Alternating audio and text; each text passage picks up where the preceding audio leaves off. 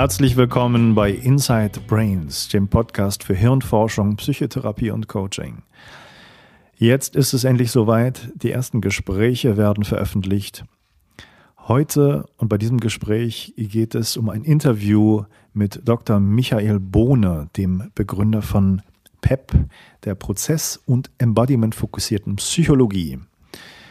Ich kenne Michael seit zwei Jahren und äh, weiß seine Arbeit sehr zu schätzen. Es ist hochinteressant. Er ist ähm, Ausbilder seiner eigenen Therapierichtung und äh, ist hauptsächlich auch bekannt geworden äh, als Auftrittscoach im Bereich des Probespieltrainings für Musiker ganz besonders.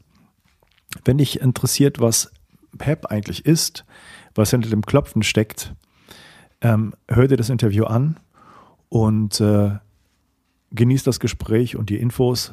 Zusätzliche Informationen gibt es wie immer auf meiner Homepage www.matthiaswitfoth.de und einige Shownotes und Links zu den Gesprächsinhalten sind dort auch zu finden. Und jetzt direkt zum Gespräch. Also, willkommen bei Inside Brains, Herr Bohne.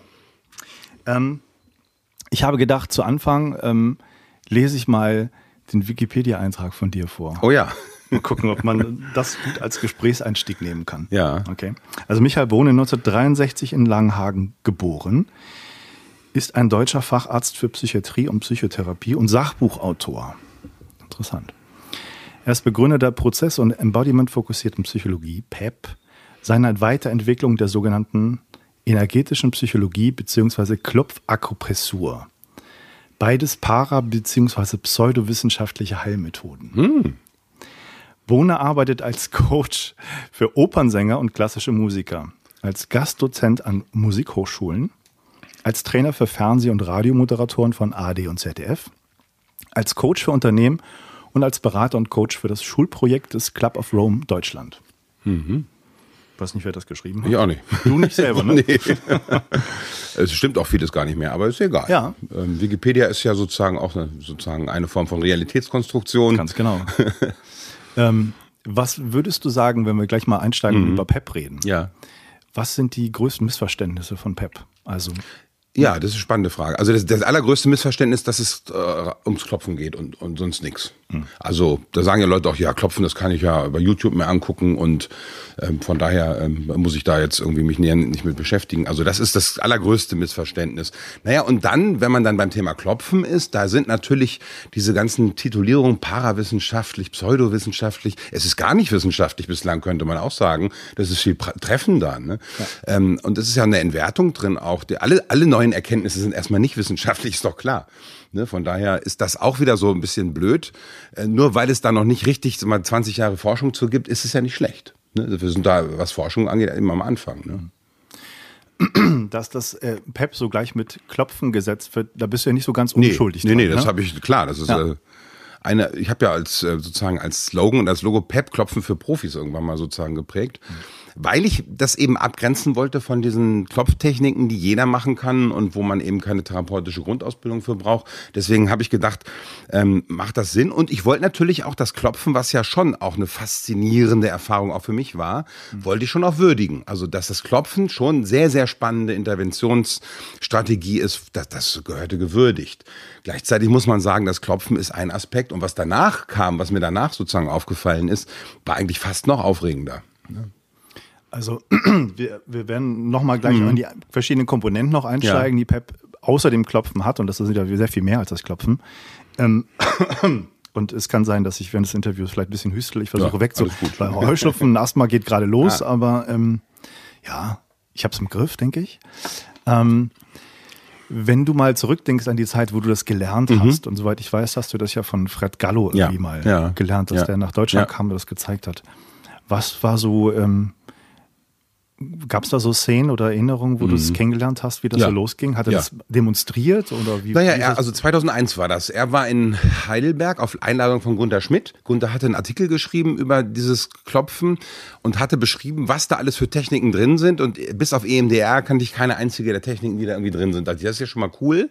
Es klang auch ein bisschen verrückt, aber Gunther war begeistert und also, der kennt sich gut aus, dachte ich mir, guckst du dir an. Und dann bin ich damals mit Martin Brunk und Dieter Becker, die beide Ärzte für Applied Kinesiology sind, eben nach Heidelberg gefahren und haben uns den Gallo angeguckt. Und was schon für mich interessant war, ich habe an eigenen Themen da gearbeitet und habe ziemlich schnell auf eine unspektakuläre Art und Weise eine Veränderung bemerkt, wo ich so dachte, das ist echt ein bisschen komisch jetzt. Also ähm, hat eine deutliche Veränderung gebracht. Und dann habe ich das mitgenommen und habe ja schon zu der Zeit viel mit Auftrittscoaching gearbeitet und gemerkt, dass das im Bereich äh, über Bewältigung von Bühnenängsten enorm hilfreich ist. Also das war, war, war wirklich durchschlagend. Und die Leute haben es gemacht und eben dann auch die Erfahrung gemacht, dass alle Patienten, die mit irgendwie Ängsten zu tun haben oder mit belastenden Emotionen, dass die allermeistens enorm davon profitiert haben. Mhm. Und dann auch gleich die Erfahrung, dass ich habe ja EMDR auch gemacht zu der Zeit, dass es viel einfacher und leichter zu integrieren ging als EMDR und vor allem, dass die Leute selbst machen konnten. Das war ja also selbstwirksamkeitsaktivierend. Hm. Das ist, also das hat mich damals komplett überzeugt gehabt. Ne? Was, was hat er euch ja gezeigt? Klopfpunkte? Ja, der, ja Gallo hat ja sehr, sag mal, das war ja oder ist immer noch sehr energetisch orientiert. Also man hat da auf eben das Grundprinzip schon mal irgendwie kennengelernt. Wenn ich mit Klopftechniken arbeite, muss ich erstmal das belastende Thema neuronal aktivieren, also präsent machen und dann klopfen. Und das hat er auch gemacht. Aber dann wurde es eben sehr kompliziert, weil es bestimmte Klopfpunkte gab, die jetzt besser oder schlechter waren, weil, äh, weil es ja am Energiesystem, am Meridiansystem orientiert ist, gab es dann bestimmte Akupunkturpunkte, Punkte, die angeblich mit bestimmten Emotionen korrelieren. Und dann gab es Muskeltests, wo man dann irgendwelche Punkte herauskristallisiert hat, auf denen man geklopft hat. Das wurde unheimlich kompliziert und technisch und, und ließ sich einfach auch nicht mehr richtig gut integrieren. Ne? Okay, und das warst du da vom Anfang an schon irgendwie skeptisch? Nee, oder? nee, nee, das ist ja das Irre, dass wenn man was Neues kennenlernt, weiß man ja noch nicht, was kann ich eigentlich lassen? Was kann ich eigentlich rausschmeißen und was muss ich drin lassen? Ja. Ich glaube, so ging es ja, äh, so ging es ja auch den Callahan und Diamond, diesen Klopf-Großvätern, als sie das bei Goodhart kennengelernt kennengelernt haben, diesem Arzt für Applied Kinesiology, die haben halt auch alles mitgenommen, obwohl es eigentlich nicht nötig ist. Und das war eben dann, ich habe ja die Gallotechnik sogar auch unterrichtet eine Zeit lang und dann auch ähm, immer wieder die Erfahrung gemacht, dass das kompliziert ist, dass die Leute es nicht anwenden. Nur meine Hypothese war am Anfang, wir müssen uns mehr anstrengen, damit wir das System verstehen. Und dann habe ich irgendwann, weil die Kritik der Teilnehmer eben nicht abriss, habe ich dann immer gesagt, Moment mal, vielleicht stimmt das ja auch mit der Kritik, vielleicht müssen wir das System mal in Frage stellen. Mhm. Und dann ist mir auch aufgefallen, dass ich in der Praxis komplett anders gearbeitet habe, als ich das an den Wochenenden unterrichtet habe, weil ich da ja an die Fortbildungsrichtlinien da von Fred Gallo orientiert war. Und zu dem Zeitpunkt, das war so 2007, glaube ich ungefähr, habe ich gemerkt, das geht so nicht. Ich muss das jetzt komplett reformieren. Ne? Mhm. Und in, in, in dem Zuge ist eben ganz viel rausgeflogen und ganz vieles reingekommen. Und dann fing es an, so ich würde sagen 2009 stand das Konzept dann erstmal von PEP, also der, der prozessorientierten Arbeitsweise. Ne? Okay. Das heißt, wenn ich das richtig gehört habe, du warst auch schon Auftrittscoach, bevor du ja. die, die Klopftechnik ja, ja. Das, Ich habe früher ganz viel mit okay. anderen Sachen gearbeitet, vor allem Hypno. Ah, okay. Also Hypno-Ausbildung hattest du ja, ja, schon. genau. Ah, okay. Ja. Und äh, warst du der Einzige in Deutschland, der das da ähm, weitergegeben hat von Gallo? Nee, das waren einige. Also ich war sicherlich der, der am meisten gemacht hat und der am ambitioniertesten war. Mhm. Aber es gab einige und gibt ja immer noch Leute, die das unterrichten. Von, ne? mhm. Aber ich habe ganz, ganz viele Kurse gegeben und dadurch hatte ich vielleicht auch schneller Feedbacks und Rückmeldungen als die anderen. Ähm, und äh, ja, irgendwie, ich bin eben dann auch, also ähm, ich bin ja ein Fan von Komplexitätsreduktion. Das war mir auch viel zu kompliziert, das System mit diesem Punkte halten und Muskeltest und dieses und jenes. Und vieles war einfach so ein bisschen spooky auch. Also äh, alles, was mit Energiemedizin zu tun hat, ist ja überhaupt nicht mehr nachgreifbar und nachfassbar. Alles ist denn Energie, heißt es, jeder Gedanke ist Energie und, und, und, und, und deswegen, ne, und der Körper und das Gehirn Energie. Aber wenn man das so runterbricht, dann ist ja eh alles Energie, aber dann ist es auch unspezifisch, weil es einfach nichts mehr aussagt. Ja. Da habe ich gemerkt, es wird so beliebig in dem Bereich. Ne? Und dann fing es eben an, dass man auch sagte, man kann andere beklopfen, man muss nur an die denken und dann kann man die beklopfen und so, so, so Stellvertreter, Surrogatbehandlung. Mhm. Und, und dann habe ich eben auch, der Gunther hatte ja 2007, glaube ich, war das mal so eine Tagung energetische Psychotherapie gemacht. Da waren so spooky-mäßige Leute aus Amerika, wo ich dann dachte, also nee, man muss sich da ganz klar abgrenzen. Wenn man dieses Tolle, was im Klopfen drin steckt, hier einer breiteren Öffentlichkeit zur Verfügung stellen will, muss man das schon auch auch also entmystifizieren und von raus aus der Esoterik holen und ähm, irgendwie äh, so an, andocken an Psychotherapiemethoden und an Hirnforschung. Ne? Wenn du von Gunther redest, geht es um Gunther, Gunther Schmidt, Gunther Schmidt genau. genau, Hypnotherapeut und ist, ne? systemischer, hypnosystemischer Therapeut, der eben extrem innovativ ist, weltweit, ja. denke ich, einer der, der wesentlichsten Vertreter der Hypnotherapie ist. Ne? Ja.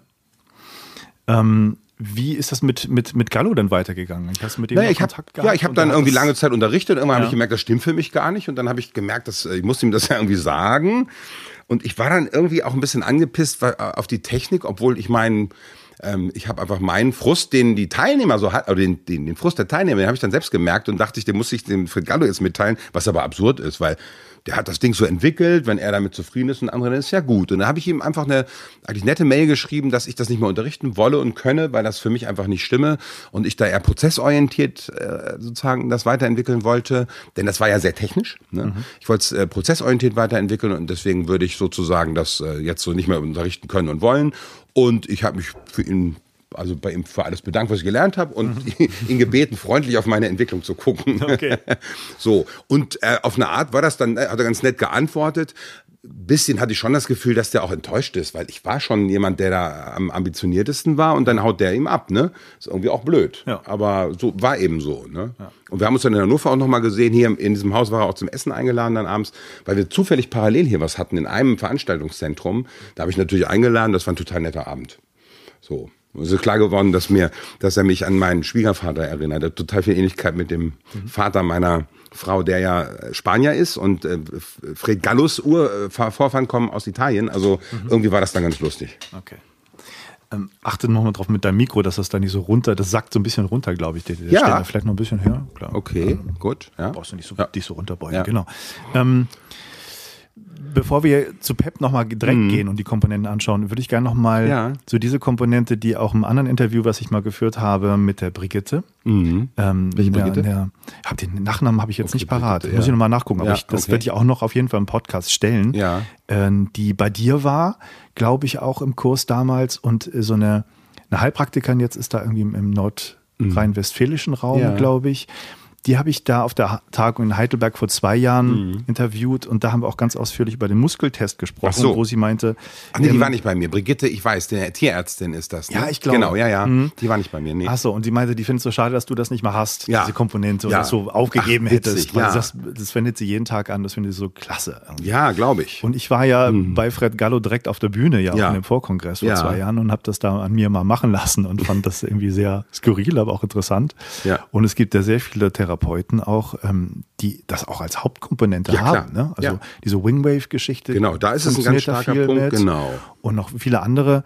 Ähm, du hast immer auch erzählt, wenn ich mich erinnere, dass das so auch schlecht reliabel ist, also schlecht die Testung im Grunde nicht genau, wiederholt das, wird und ja. immer so sehr subjektiv ist und so. Sind das so deine Erfahrungen gewesen, die du auch gemacht hast da mit der Zeit? Oder? Naja, erstmal verstehe ich die Faszination dafür, für den Muskeltest. Wir haben ja im, ich meine, als Arzt mache ich ein EKG und mache ich ein, ein EEG und dann mache ich ein Labor und dann habe ich harte Fakten. Dann kann ich einen Darm untersuchen, noch die Darm, die, die, die Stuhlzusammensetzung, da habe ich richtige Fakten. Da ist was rot und was grün Bereich und dann kann ich mit Leuten richtige Befunde besprechen. Das schafft so eine, so eine schöne Sicherheit. Und im psychologischen und psychotherapeutischen Bereich ist das ja alles nicht ganz so. Natürlich kann man irgendwelche Tests machen, aber dann weiß man auch immer nicht und so. Und dann irgendwie kam auf einmal dieser Muskeltest ins Psychofeld und ne, man könnte auf einmal körperlich testen, ob mich was stresst oder nicht, ob ein Glaubenssatz stimmt oder nicht. Und die Faszination, die habe ich ja selbst mitgekriegt. Also von daher kann ich das erstmal total teilen. Und dann ist mir aber aufgefallen, dass zum einen die Prozesse ungeheuer technisch werden, weil man immer irgendwas ausspricht und auf Muskel drückt und dann wieder was ausspricht und auf Muskel drückt und sich auf was fokussiert und auf Muskel drückt. Und das, äh, das komischerweise den Prozess ganz komisch beeinflusst. Ähm, und dann ist mir irgendwann klar geworden, dass es eigentlich nur ein binäres Ja oder Nein geht, dass das keine äh, Fenster öffnet, keine Prozesse öffnet, wie jetzt zum Beispiel in der Hypnotherapie, wo ich sozusagen immer wieder so, ähm, so ideodynamische Prozesse aktiviere, die in alle möglichen Richtungen gehen können, sondern es ist ein Ja-Nein-Ding. Und damit ist es eigentlich immer ein geschlossenes, sind geschlossene Antworten, die eigentlich gar nicht letzten Endes dann doch nicht so interessant waren. Und, ähm, und dann war was aufgefallen, was ich sehr bedenklich finde, dass dann viele letzten Endes doch dachten, der Muskeltest bringt die eigentlichen Wahrheiten zutage. Ne, was ein Mensch sagt, ist, äh, muss man eigentlich gar nicht so ernst nehmen. Der Muskeltest ist die eigentliche Wahrheit. Der Körper lügt nicht, gibt's dann so äh, Buchtitel dazu auch und sowas. Und dann wird's natürlich ein bisschen schwierig und gefährlich. Ne? Also wenn man dann sagt, ähm, äh, die eigentliche Wahrheit liegt im Muskeltest und das als wirkliche Wahrheit betrachtet und nicht als inneres Bild und dann hat, hatte ich immer mehr Teilnehmer, die auch in Kliniken arbeiten und sagten, wir haben jetzt immer mehr Patienten, die kommen und sagen, mein Kinesiologe hat festgestellt, dass ich als Kind missbraucht worden bin. Ich erinnere mich an gar nichts, aber können Sie das mal irgendwie mit Hypnose nach, nach beweisen oder belegen oder sowas oder widerlegen? Und dann dachte ich, das wird immer schwieriger. Ne? Also das, dieser Muskeltest schafft auch immer so Realitäten, wo es erstmal vielleicht nur um innere Bilder geht oder wo es, vielleicht gibt es auch Realitäten, das kann ja sein, aber ganz oft waren das eben innere Bilder. Und dann wurde der Muskeltest auch so, also mal, da haben Leute dann abends am Buffet gestanden und sich gegenseitig getestet, was sie essen sollen. Ne? So und sowas. Also ich, ich fand das komplett okay. spooky. Ich, ich kann den sehr schätzen im Bereich der Körperbehandlung. Also die Applied Kinesiology arbeitet ja damit, wenn es um Wirbelblockaden geht oder um irgendwelche anderen Aspekte im Körper. Dann würde ich sagen, ist das absolut, ich bin selbst so behandelt worden. Ich finde das hochspannend. Ne? Also das ist ein Körpertest, der Körperthematiken äh, diagnostiziert. Wunderbar. Aber wenn ein Körpertest quasi ähm, Emotionen testet und Glaubenssätze testet, dann hat er einen Ebenensprung drin und da gibt es schon wieder ganz viele Sachen, die schiefgehen können. Mhm. Ne? Und ähm, deswegen habe ich gemerkt, man muss sich da dringend von verabschieden von dem Test. Und da führte natürlich auch die Beobachtung zu, dass ich ganz oft eh spüre, ob etwas stark oder schwach reagiert. Der Klient es oft auch spürt. Mhm. Und dann habe ich eben angefangen, äh, was äh, das Gute darin zu behalten, nämlich einfach Testsätze auszusprechen und reinzuspüren. Also nicht zu fragen, sondern Testsätze auszusprechen. Das hat sich ja dann später zum Kognitionskongruenztest dann weiterentwickelt. Ne? Hm, zum KKT, genau. Das Aber äh, ich, und, und dann ist mir noch eine Beobachtung äh, klar geworden. Also es mhm. gibt die Leute, die eben den Muskeltest mögen und die, die ihn nicht mögen. Und die, die ihn mögen, also das ist jetzt ein bisschen äh, eine reine sozusagen Wahrnehmung, die ich so hatte. Aber ich habe ein bisschen das Gefühl, dass die Leute, die die, die Prozesse gern so technisch haben, so eine, so eine Pseudo-Gründlichkeit da reinkriegen wollen. Auch eine gewisse Sicherheit, dass man so. Ja, dass man das Richtige macht kann, da. Genau, man kann das verlassen. Ja. Also, ähm, dass die den eher gut finden und dass Leute, die eine hohe Prozesskompetenz haben und, und sich auf den psychotherapeutischen Prozess verlassen, ne, die da eher sagen, das stört mich auch, das Ding da drin. Mhm. Ne? Ja, interessante Beobachtung. Ne? Ähm, da sind wir im Grunde schon auch bei einer großen Komponente von PEP, mhm. dass diesen äh, KKT, Kognitionskonkurrenztest, ja. Ja. Äh, angesprochen. Da geht es ja darum, dass man im Grunde vorgefertigte Sätze, die ja. auf ein Thema sich beziehen, das man mit dem Klienten festlegt, ähm, ausgesprochen werden. Also man muss das selber als Klient aussprechen und sich hineinfühlen, ob da wie die Metapher so schön ist, alle Ampeln auf grün sind. Ja. Ne? Ob man ja. spürt, das ist stimmig oder nicht. Und ganz interessant ist ja, dass da ähm, sehr schnell, auch aufgrund meiner Erfahrung, die ich damit gemacht habe, sehr schnell Sachen hochkommen, die man so, wenn man angesprochen werden ja. würde und gefragt ja. werden ja. würde, gar nicht so schnell parat hat. Und, und auch ganz erstaunliche Sachen, die auf einmal einem klar werden, mhm. dann mhm. passieren. Ähm, und du hast auch, glaube ich, selber in, in vielen ähm, Workshops, wo ich auch war und was du erzählt hast, immer sehr viele Anklänge gemacht zu, zu Freud, ne? dass man ja. sozusagen ja, ja. frei assoziiert Absolut. und was kommt und dass es im Grunde ein Instrument irgendwie ist. So habe ich das Gefühl, was das noch ein bisschen ja, äh, verstärkt und da so ein Hilfsmittel darstellt, diese Assoziation in bestimmte Bahnen zu lenken und dann da was kommen zu lassen. Also immer, wenn es um es gibt unbewusste Blockaden. Da kann man sich, also ich bin ja sehr, ich bin ja sehr psychoanalysekritisch sozialisiert, das muss man ja auch sagen. Ne, die ersten, gut, als Arzt hast du natürlich, siehst du nur Psychoanalyse in der Hochschule und dann war ich aber im dritten Semester schon bei Professor Freiberger, der systemische Ausbildung gerade machte, Analytiker war, aber seine systemische Ausbildung da machte und damit eine völlig andere, also konstruktivistische Arbeitsweise kennengelernt habe. Das prägt natürlich. Und Freiberger hat schon damals mit Humor gearbeitet, was einen jungen Studierenden natürlich auch prägt. Ne? So und dann ähm, war meine so eigentliche Sozialisation, aber weil mich das wirklich nicht überzeugt hat, was ich in der Psychoanalyse gesehen habe. Weder die Vertreter, also für mich sahen viele der Leute, die ich da gesehen habe, einfach nicht innerlich befreit aus. Die sahen einfach noch ähm, irgendwie, also mich hat das nicht überzeugt. Ich konnte es damals gar nicht genau sagen, weil ich habe mich da nicht hingezogen gefühlt, weil ich dachte, da stimmt irgendwas nicht. Die sind nicht klar, diese Leute. Ähm, kann man so pauschal natürlich nicht sagen, aber das war so meine eine, eine häufige Beobachtung. Und dann habe ich diese systemischen Sachen kennengelernt und das hat mich ziemlich überzeugt. Erstmal die Vertreter, die ich gesehen habe, fand ich irgendwie ziemlich gut geklärt und zweitens fand ich diese Denkweise der Konst des Konstruktivismus eben auch super spannend. Ne? So und ähm, deswegen war das die erste sozusagen Sozialisation. Und dann Hypnotherapie, Lösungsorientierung, Steve DeShazer, diese ganze Lösungs- und Kurzzeitorientierung hat mich total fasziniert.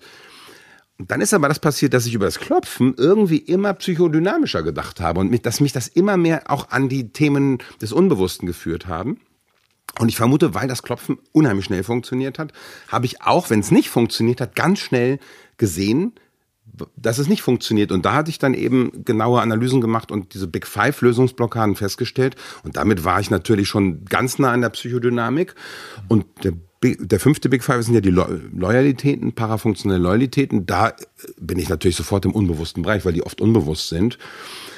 Und ja, dann war klar, das äh, Klopfen reicht bei Weitem nicht immer und auch die Big Five so zu nutzen nicht unbedingt. Also ich brauche noch ein anderes Tool und dann kam die Weiterentwicklung des Muskeltests in Richtung Kognitionskongruenztest. Ja. Und das hat mich dann tatsächlich auch komplett, also und nach wie vor fasziniert, wie schnell man an unbewusstes Material kommt und wie, wie, wie leicht sich das aber auch allermeistens dann bearbeiten lässt. Ne? Ja.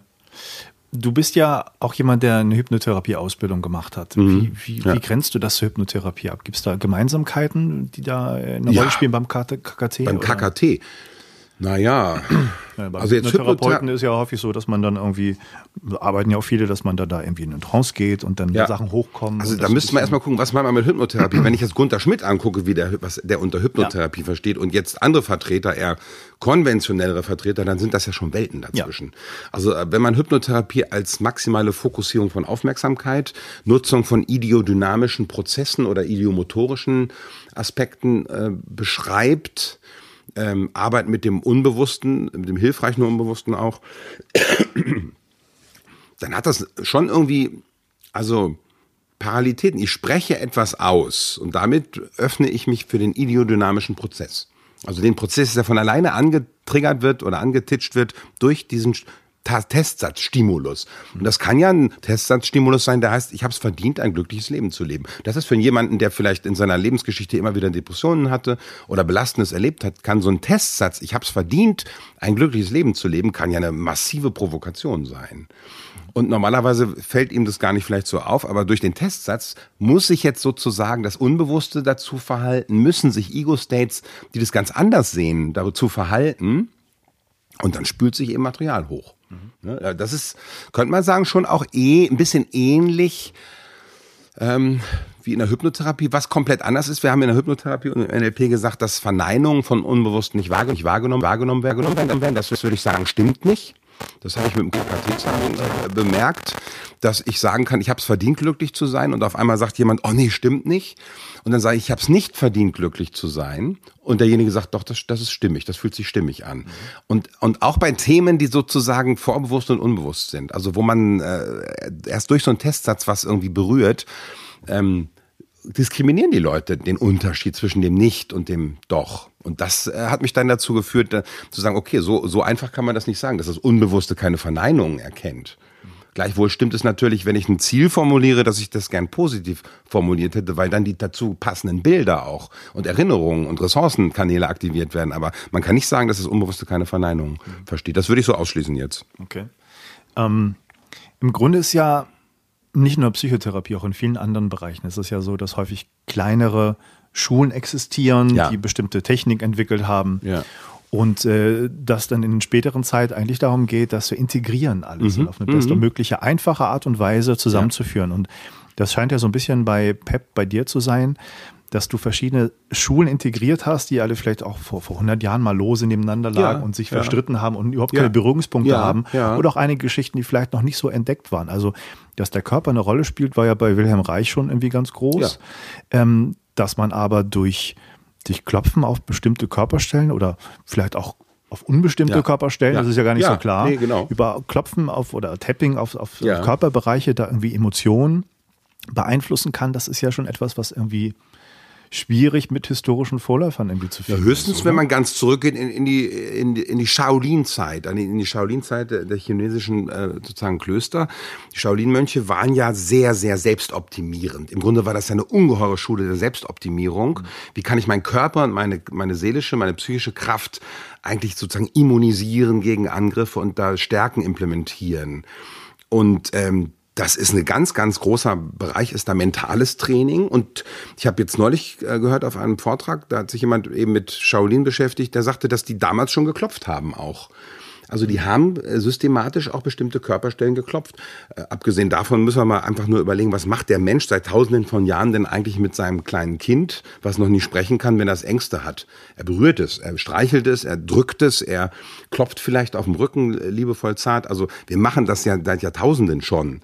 Ne? Also nur wir haben es nicht als professionelle Strategie sozusagen erkannt. Ne? Ja, sensorische ja. Stimulation auf allen Ebenen. Absolut. Balance, genau. Gleichgewicht, genau. Äh, ja. direkte körperliche, genau. taktile Stimulation, ja. auditorisch, was vorsingen, Melodien. Genau, absolut. Das sind, äh, das, Deswegen äh, finde ich ja den Stephen Porges, der dieses Polyvagalsystem da beschrieben hat, so spannend, weil der im Grunde ganz gut erklären kann, ähm, oder mit dem kann man ganz gut erklären, äh, warum das vermutlich auch wirkt. Ne? Ja. Aber zu nochmal zu der Kombination. Also ich habe ja einfach ganz viele verschiedene Ausbildungen gemacht und irgendwann nach der mit der dritten nach der dritten Ausbildung hat man ja nicht mehr so das Gefühl, ich habe die ich habe das wahre Wissen sozusagen gelöffelt. Ne? Ja. Ähm, und das ähm, dann ist mir aufgefallen, wie eigentlich dogmatisch die viele Schulen noch sind und was man also das ist mir erst vor ein paar Jahren klar geworden, wie schwer narzisstisch eigentlich gestört viele dieser Methoden sind. Gerade die großen, die Psychoanalyse hat ja alles andere massiv entwertet fast entmenschlicht, was nicht passte. Und das ist ja eigentlich ein Hinweis für eine schwere narzisstische Störung. Mhm. Das fand ich irgendwie lustig, dass die Psychoanalyse da ja sozusagen, oder zumindest viele Vertreter, gibt ja super klasse Leute in dem Bereich, muss man ja ganz klar sagen, aber ganz viele dieser Vertreter entwerten massiv alles andere, was nicht reinpasst. Und dann dachte ich, guck mal an, da haben die ja bewiesen, dass Psychoanalyse bei narzisstischen Störungen überhaupt nicht hilft. Ne? Mhm. Sonst hätten sie das ja nicht mehr nötig. Man kann ja, man kann ja hart diskutieren. Man kann ja, ja sagen, also ich sehe es komplett anders. Das sind meine Fakten, das sind meine Anknüpfungstatsachen, das sind meine Beobachtungen. Warum muss es gleich persönlich werden? Das ist echt interessant. Und die VT ist da sicherlich nicht anders, dass die hat zurückentwertet. Und dass der Kleinere den Größeren angreift, ist ja irgendwie ein bisschen verstehbar. Die Psychoanalyse war ja mal sehr mächtig. Das ist eher unverständlich, wieso der, der die Macht hat, mit Entwertungen arbeiten muss. Ne? Ein kleiner, der entwertet wird oder der, der es keine Chance hat, naja, dass der den Großen entwertet, der hat ja gar keine Chance. Also da muss er ja irgendwie auch, könnte man sagen. Aber wenn der Große, der die Macht hat, entwerten muss, dann finde ich das sehr bedenklich. Mhm.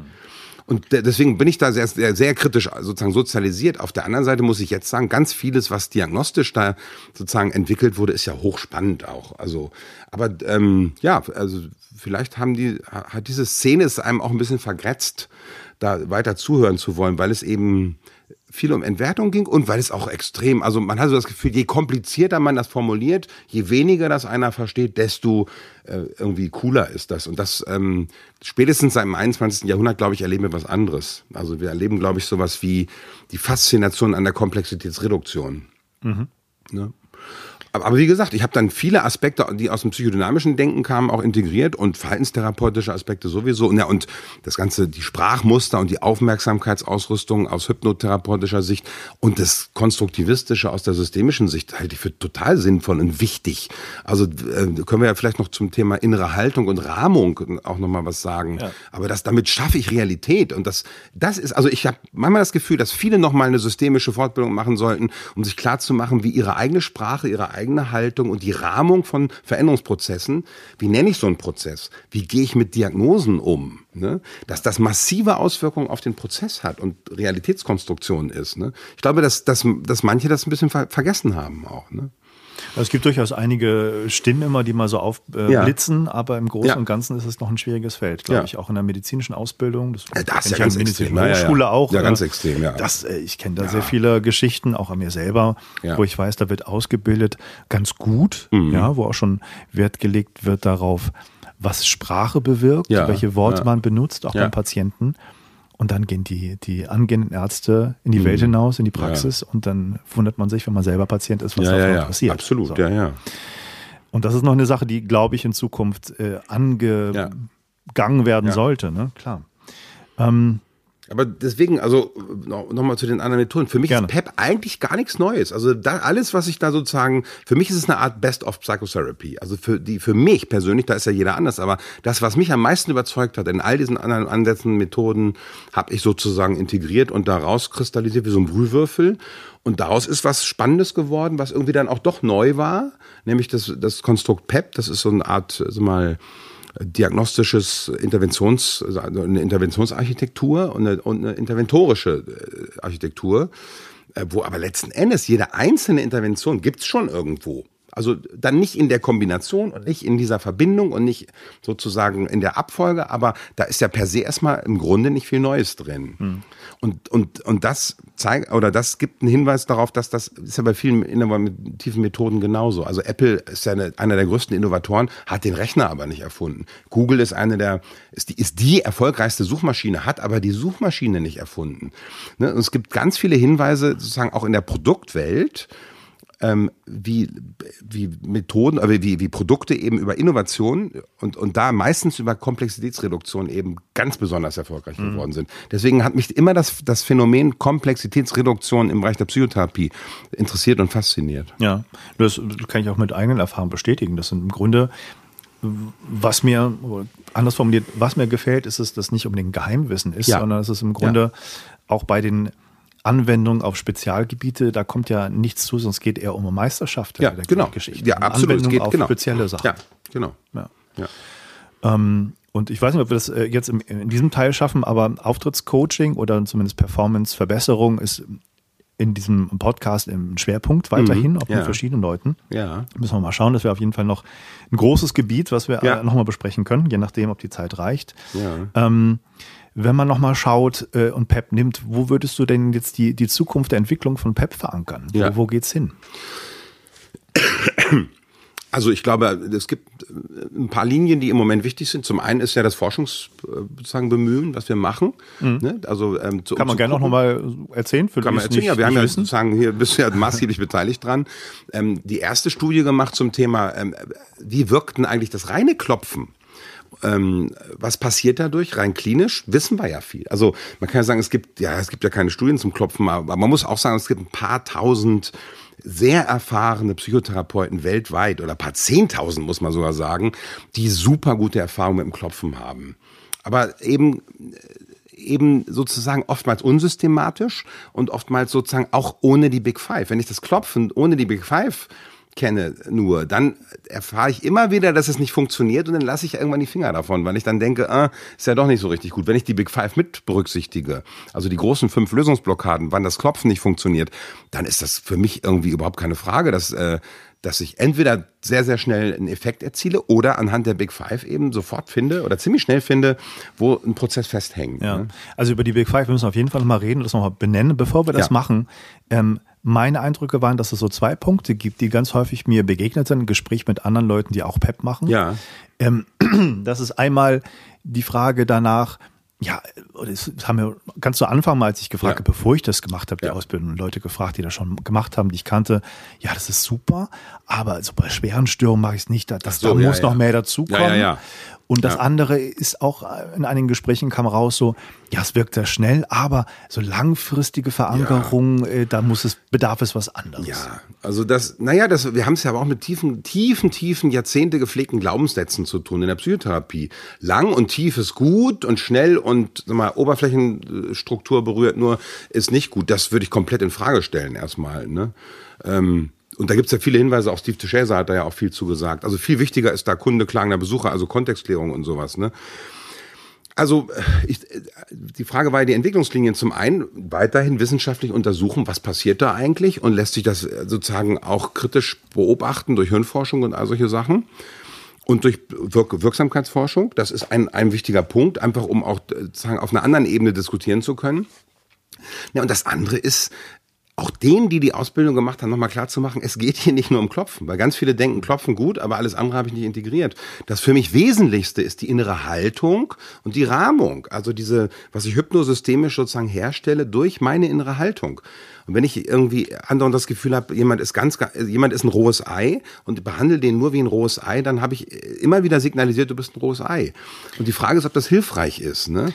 Viele Therapeuten sind sicherlich auch durch ihre vorherigen Ausbildungen so auf eine bestimmte Schiene ja. getrimmt ja, worden, sich so zu verhalten, Klar. dass das entweder nicht reflektiert etwas, was für eine Bedeutung ist, oder dass die das Verhalten auf eine bestimmte Art und Weise schon sehr das Leben schwer nimmt Klar. Und, und nicht Ja. die Leichtigkeit mit reinbringt. Naja, man muss ja mal eins sagen, also äh, und das, also das, das wäre das Ziel eben jetzt auch PEP äh, sozusagen im Bereich der Traumatherapie und der äh, Komplextraumatisierung sozusagen zu genau zu untersuchen, wo ist das hilfreich und wo sind die Grenzen da. Das ist ja ganz klar. Natürlich gibt es Grenzen. Manche Patienten mögen sich gar nicht beklopfen.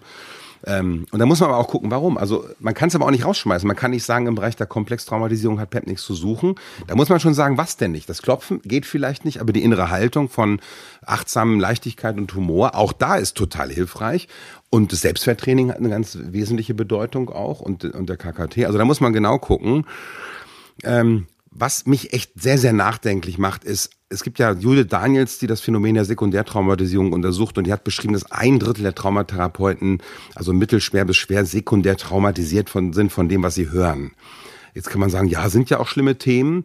Man könnte aber auch sagen, was, was, mit was für Methoden arbeiten die denn eigentlich, dass die so belastet werden durch die Arbeit? Also aus, aus Arbeitsschutzgründen finde ich das erstmal hochbedenklich. Ja, wenn jemand ähm, eine schwierige oder eine gefährliche Arbeit hat, sagt man auch nicht, natürlich ist die Arbeit gefährlich, da verletzt man sich Ja, halt, absolut. Da muss man da. Arbeitssicherung, genau, muss man Arbeitssicherungsmaßnahmen machen. Und da ist die Frage, ob dieses super empathische und immer wieder empathische Zuhören und Mitschwingen und einfach im, im, im, im Passivprozess zu bleiben, im Hör- und im Sprech- und Hörprozess zu bleiben, ob das wirklich hilfreich ist. Und ich habe das ja eben be- daran beobachtet, dass ganz viele Teilnehmer, die im, im, mit, im Traumabereich mit auch schwer gestörten Patienten arbeiten, äh, dass die sagen, mit mir selbst tut das Klopfen total gut in der Arbeit und ich fühle mich abends überhaupt nicht mehr so belastet und, und die Prozesse werden irgendwie leichter dadurch und weil man ja immer mitklopft, während der Klient klopft. Ne?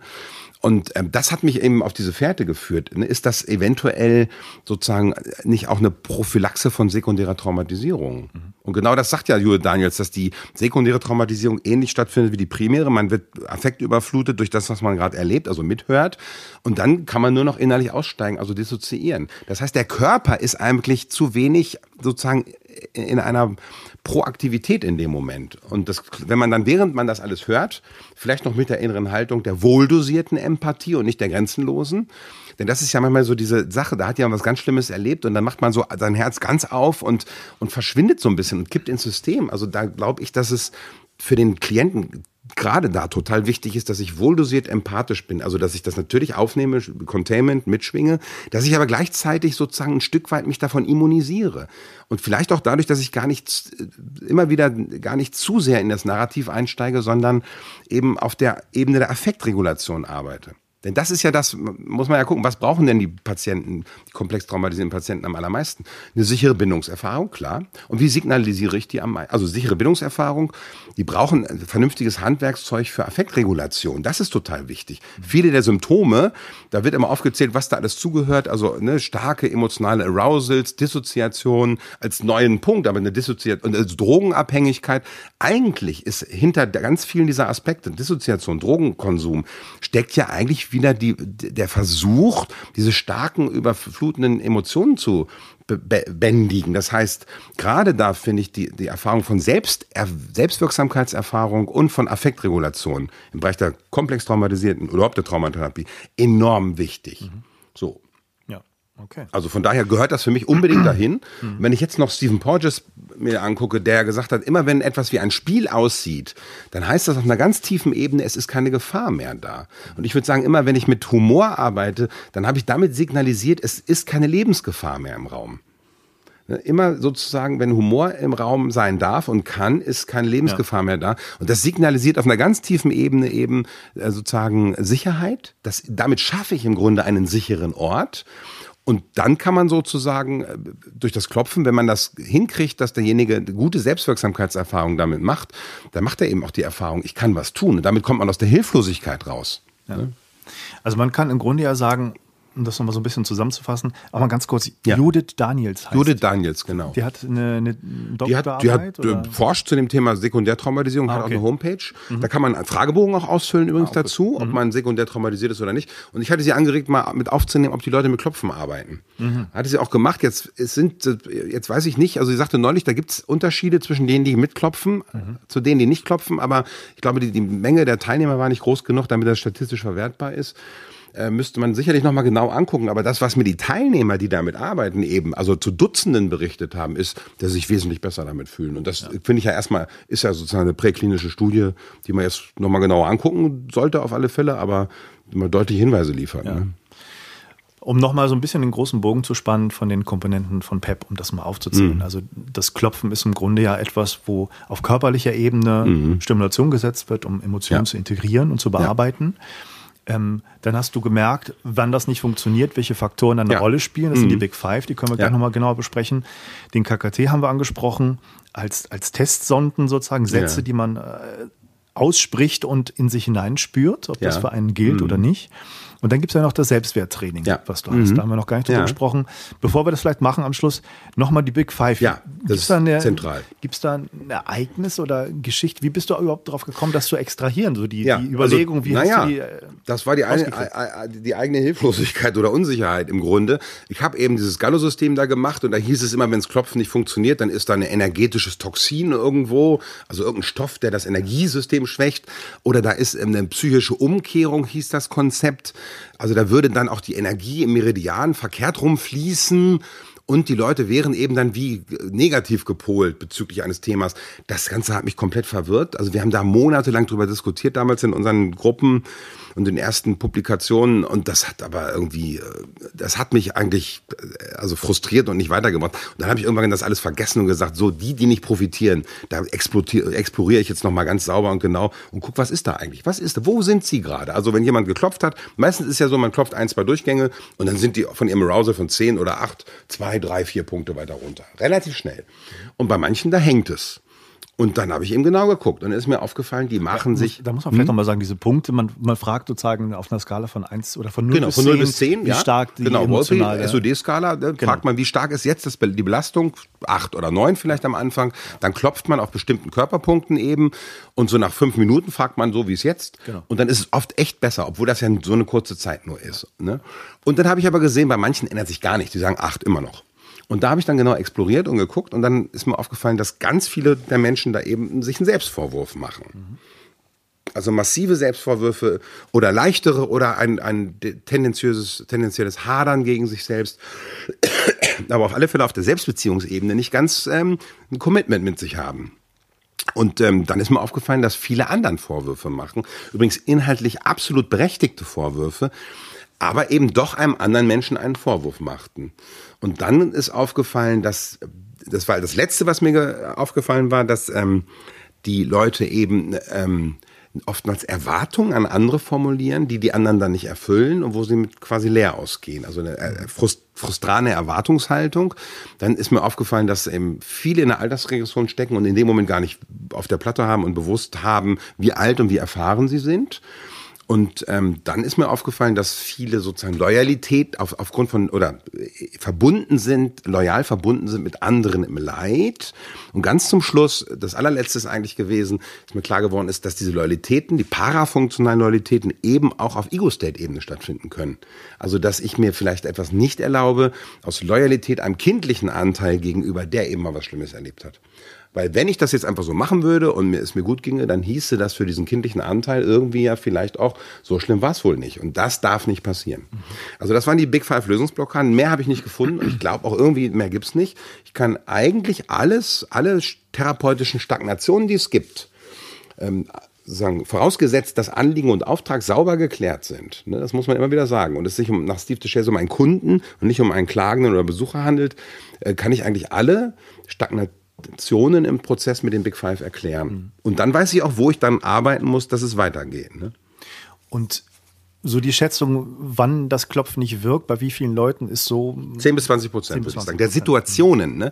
Der Leute kann man nicht sagen, der Situationen, und da habe ich ja riesen ja. Stichproben. Also erstmal meine ganze Praxiserfahrung, dann die ganze Ausbildung, 2000 Leute, die PEP-Kurse gemacht haben. Ja. Und dann bin ich ja immer wieder auf Tagungen und Kongressen, wo ich mit 500 Leuten oder so oder 1000 Leuten klopfe. Ich war jetzt auf der Palliativtagung auf Sylt, mhm. gerade letztes Wochenende, da waren 1200 Leute oder so im Saal, mit allen zusammen geklopft, weil das ist ja auch äh, zu so einer verrückten Technik nur einen Vortrag zu halten, dann äh, das wird mir genauso gehen, dann denkt man, was ist das für ein Quatsch, was der erzählt. Also, und Erkenntnis ist erfahrungsabhängig, also versuche ich eine Erfahrung zu schaffen, dass man eine neue Erkenntnis sozusagen äh, ja. Möglichkeit hat. Und dann sehe ich ja, da frage ich danach immer, wer ist reingekommen in ein belastendes Thema oder ein unangenehmes? Das schaffen ganz, ganz viele. Und von denen, bei wem haben sich zwei oder mehr Punkte auf der Skala verbessert? Das sind 80 Prozent so über den Daumen. Bei wem hat sich nichts oder nur ein Punkt verbessert? Ein Punkt ist so gut wie gar nichts verbessert. 10 bis 20 Prozent der Teilnehmer, egal wie viele Menschen ich da sitzen habe.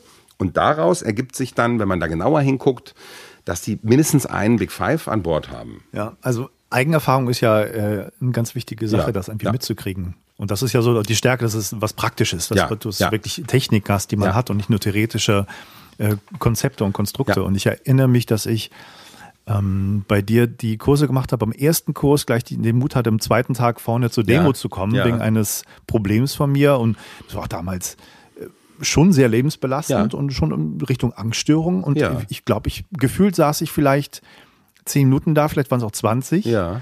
Und wir haben das bearbeitet und das war so von, von meinem Gefühl danach die Jahre bis jetzt ist das so von, von 80, 85 Prozent auf vielleicht 5 bis 10 Prozent ja, runtergegangen Wahnsinn. in den ja. 20 Minuten. Ja, das ist schon. Und ich habe auch ja. nicht so genau verstanden, was da passiert ist. Ja, das ist ähm, ich habe ich hab da die, so einen Satz ja bekommen von dir, so einen mm. Werbeclaim, die du dann mitgibst, wo man sich das sagen soll. Äh, und mm. bei mir ging es dann äh, um eine Geschichte, wo ich hinterher dachte, was hat das damit zu tun gehabt? Warum habe ich das da gesagt? Ja. Also ich konnte es so kognitiv ja. nicht nachvollziehen. Ja. Und kann es auch immer nicht. Vielleicht mal gibt es so Lichtblicke, wo ich denke, ja, es genau. könnte schon. Ja, aber es ist Aber in 20 Minuten war echt das unheimlich schnell und Geschwindigkeit war riesengroß und es hat so viel gebracht. Ähm, und was ich bei den Big Five Lösungen sozusagen, wie man die bearbeitet, immer noch nicht so richtig verstehe ist eigentlich, wie das funktioniert, ja. dass das so schnell aufgelöst das ist, wird. Aber das ist, Weil ja. ich habe neulich einen, einen. Vortrag äh, gehört von jemandem, die auch sehr bekannt ist in den USA, Business Coaching macht und meinte, wenn man noch Groll gegen jemanden hat, mhm. Erwartungen an, an jemanden, ne, jetzt eine super Methode. Und die Methode wäre, sich einfach mal einen Brief zu schreiben an denjenigen, mhm. sich hinzusetzen, wirklich einen langen Brief und mhm. sich Zeit zu nehmen und alles abzuladen, was man da hat. Ja. Und dann schreibt man einen Brief äh, von aus deren Sicht, aus seiner Sicht oder ihrer schön, Sicht. Ja. Und schreibt, ich entschuldige mich dafür und, und löst das damit alles auf. Das, denke ich mal, dauert ein paar Stunden und zerreißt dann sozusagen äh, seinen ersten Brief und behält den Entschuldigungsbrief und, und, das soll viel bringen. Das kann ich mir auch vorstellen. Das ich. Absolut. Das Was ist ja narrative Arbeit. Ja, genau.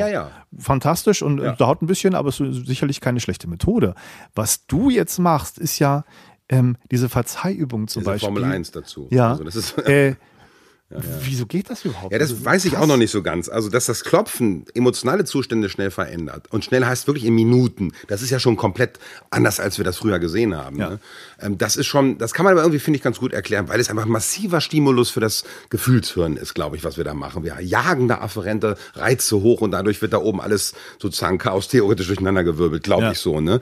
Ähm, aber was, warum eine einmalige also sozusagen Selbstakzeptanz oder Verzeihübung so schnell rausführt aus dieser, aus dieser parafunktionalen Kognition oder aus, aus sowas wie Fremd- oder Selbstvorwürfen, das finde ich ehrlich gesagt auch immer wieder überraschend und ähm, berührt mich richtig. Also ich kann es auch noch nicht ganz verstehen. Also wenn man sich diese Interventionsstruktur mal genau anguckt, dann ist es ja die, der Satz, auch wenn ich das hier so mache, auch wenn ich mir Vorwürfe mache, wenn ich anderen Vorwürfe mache, achte und schätze ich mich trotzdem so, wie ich bin damit, da, da drin steckt ja, in diesem Satz steckt ja ungeheuer viel. Das, das habe ich jetzt so ein bisschen in der, ähm, in der Übersicht unterschlagen. Diese ja. Selbst, Selbstakzeptanzübung ist ja etwas, was auch genau. bei dem Klopfen vorher kommt und auch Genau, das und immer wieder wird, ne? mittendrin kommt. Und genau. was ich, also das mache ich, ich sage diese Satzstruktur, die immer ähnlich ist. Manche können nicht sagen, ach, und schätze ich mich so, wie ich bin. Da gibt es eine Verdünnungstechnik. Also ja. auch wenn ich mir Vorwürfe mache und mich scheiße finde oder sowas, ähm, äh, gefällt mir die Idee, prüfen zu dürfen, ob es nicht doch heilsam für mich wäre, wenn ich mich, wenn ich beginne, mich zu achten und schätzen, so wie ich bin. Also das wäre eine klassische Verdünnung. Aber die Grundstruktur ist immer gleich da dran. Das mache ich und ich setze einen körperlichen Stimulus. Also ich kreise zum Beispiel unter dem linken Schlüsselbein, so eine, so eine Kurbelbewegung mache ich da. Also ich setze einen Hautreiz und ich spreche diesen Satz aus. Das ist eigentlich die Intervention. Und das reicht oftmals nach ein, zwei Sätzen, dass sich wirklich deutlich was verändert.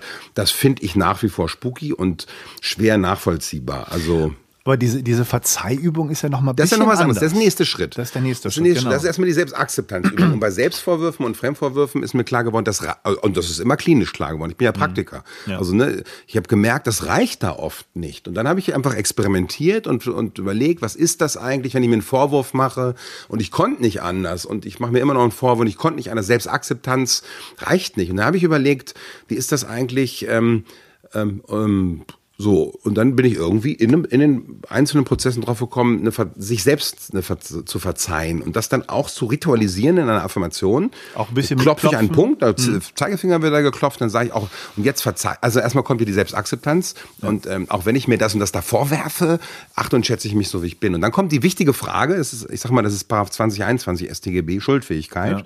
Ähm, konnte ich oder wollte ich eigentlich nicht das tun, was ich mir vorwerfe? Und diese Frage ist erstmal schon mal wichtig, weil viele sich die noch nicht gestellt haben. Und dann kommt irgendwie raus, ich konnte nicht, ich wollte nicht oder es war eine Mischung. Und dann kommt die Verzeihübung, wo ich eben auch einen Zeigefinger klopfe und einen körperlichen Stimulus eben setze und dann ausspreche. Und jetzt verzeihe ich mir, weil mir klar wird, dass ich da nicht anders konnte oder nicht anders wollte oder nicht anders wollen konnte. Und dazu stehe ich. Das mache ich zweimal. Einfach aus dem Grund, dass die, weil die Leute das das erste Mal irgendwie noch nicht re- realisieren, was sie da sagen. Also das deswegen ein zweites Mal.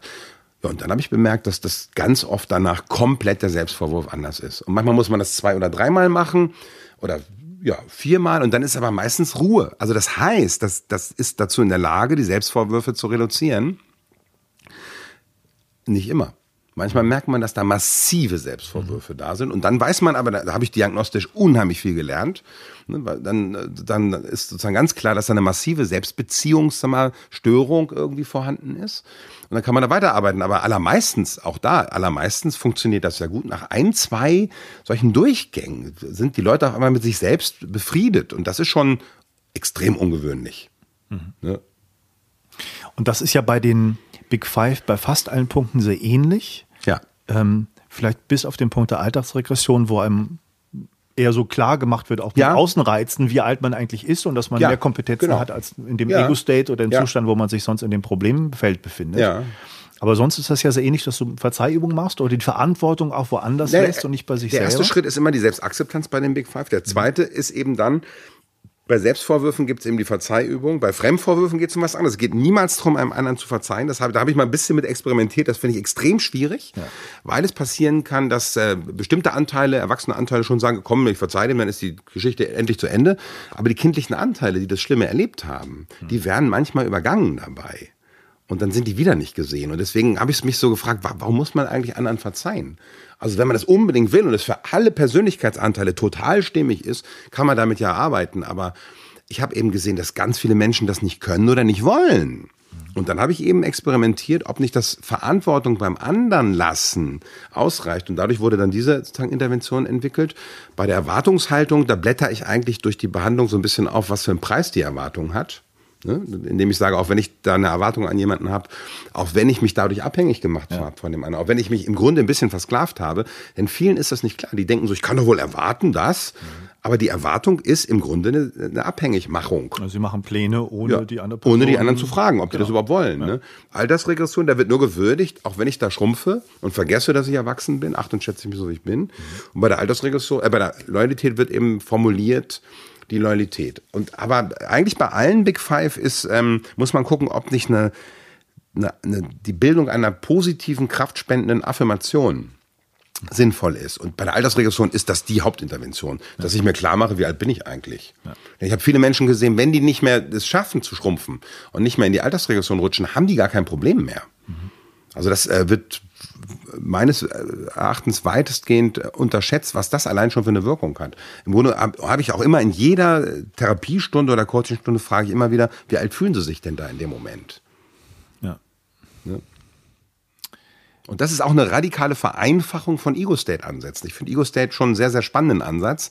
Aber das ist oftmals so kompliziert wieder. Und wenn ich äh, damit arbeite, einfach mal dazu fragen, wie alt fühlen Sie sich da und wie alt sind Sie in echt? Ego-States heißt ja letztendlich, dass man verschiedene Ich-Anteile. So, Ich-Anteile hat, Ja. Bewusstseinszustände, auch die Ich-Zustände. man so Ja. hinein äh, schwingt. Ja. Uns. Fluide, ich sag mal, das sind fluide Zustände Ja. neuronaler Aktivierung. Ja.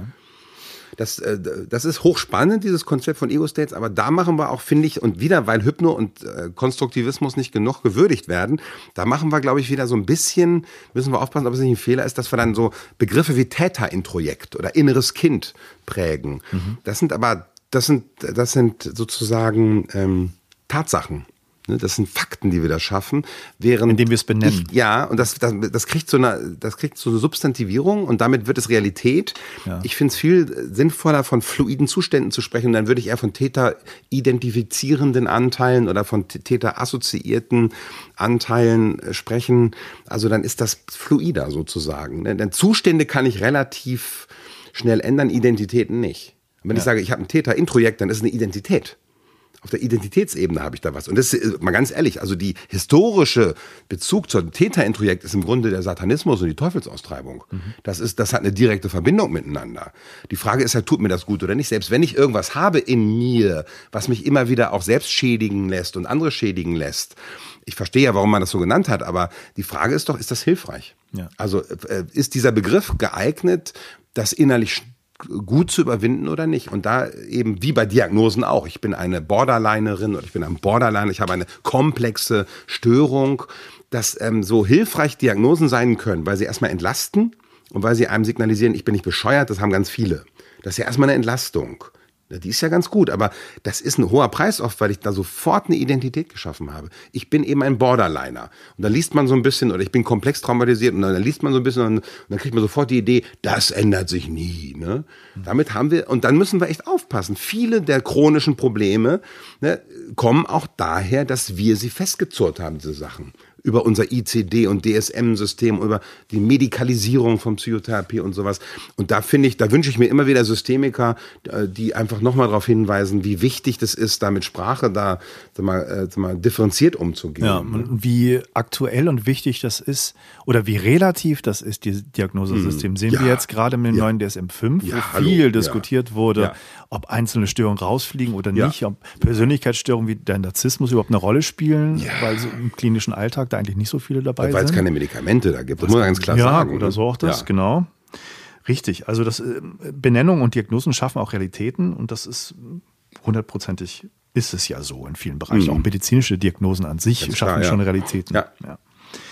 Ähm, hast du hast du einzelne Episoden oder Geschichten im Kopf, wo du das nochmal erzählen kannst, so besondere Fälle, wo das so gut geklappt hat mit diesen Auflösungen der Big Five? Gab es da so krasse das Fälle? Sind einfach, ja, ähm, das sind so viele, dass mir einzelne gar nicht mehr auffallen. Ja. Also immer wieder, also massive, also ähm, selbst massive Selbstvorwürfe. Man muss sich ja nochmal klar machen, warum ist denn der Selbstvorwurf wahrscheinlich so, sag mal, ähm, entwicklungsblockierend. Also ich vermute, zum einen greife ich mich ja an und mache mich selbst zum Opfer. Aber warum hat das so eine Auswirkung? Ich glaube, weil wir unser Bestra ein Bestrafungssystem aktiviert haben und unser Belohnungssystem dadurch sozusagen äh, runtergefahren haben. Mhm. Und es geht ja immer wieder darum, Belohnungssysteme zu aktivieren bei Psychotherapie. Also ne, Dopaminsystem, Selbstwirksamkeitserfahrung zu machen, ne, also liebevolle Erfahrungen zu machen. Der Selbstvorwurf blockiert das alles. Vermutlich ist er deswegen so, auch neurobiologisch vermutlich, hoch geeignet, einen, einen Lösungsprozess zu blockieren. Und, ne, da, und da sieht man immer wieder Leute, die da massiv mit sich äh, hadern und dann macht man diese Übung und auf einmal sieht man, dass es klinisch besser wird. Also das habe ich so oft gesehen, da fallen mir ehrlich gesagt gar keine einzelnen Fälle okay. zu ein. Ne? Also man muss ja auch sagen, äh, das kostet Energie, auch wenn ich den Begriff jetzt in dem Zusammenhang ja, mal bringen ja, muss. Aber ja, absolut. Der, der Philosoph John Gray, den ich sehr interessant fand, hat gesagt, dass das die menschliche Eigenschaft, die uns wirklich äh, kennzeichnet, ist nicht höheres Bewusstsein oder irgendwas, mhm. was wir, um höhere Moral im Gegensatz ja. zu Tieren, sondern der innere Konflikt. Ja. Ja. Kann man darüber streiten, ob Tiere auch Konflikt haben, aber zumindest haben sie das nicht dem Ausmaße, dass es so blockierend ist für die eigene Handlung, sondern sie reagieren instinktiv oder was, was das Überleben angeht, notwendig. Ja. Aber innere Konflikte ist doch etwas, was uns, Menschen sehr auszeichnet. Ja, definitiv. Und das ist ja das Wesentliche bei der Traumatherapie, glaube ich auch. Wenn man sich mal, es ist ja hochspannend, was so ähm, gerade Stephen Porges, Peter Levine und ähm, der Bercelli, TRE, hat der so eine Technik entwickelt.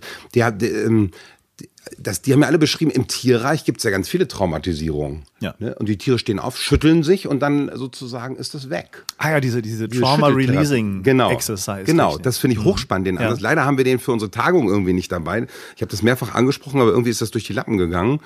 Ähm, das ist hochspannend. Also äh, wieso reicht bei, also Schütteln erstmal finde ich eine schöne Parallele zum Klopfen. Also Ja. der Körper wird wirklich genutzt und rhythmisches Klopfen ist irgendwie sehr nah am, am Schütteln.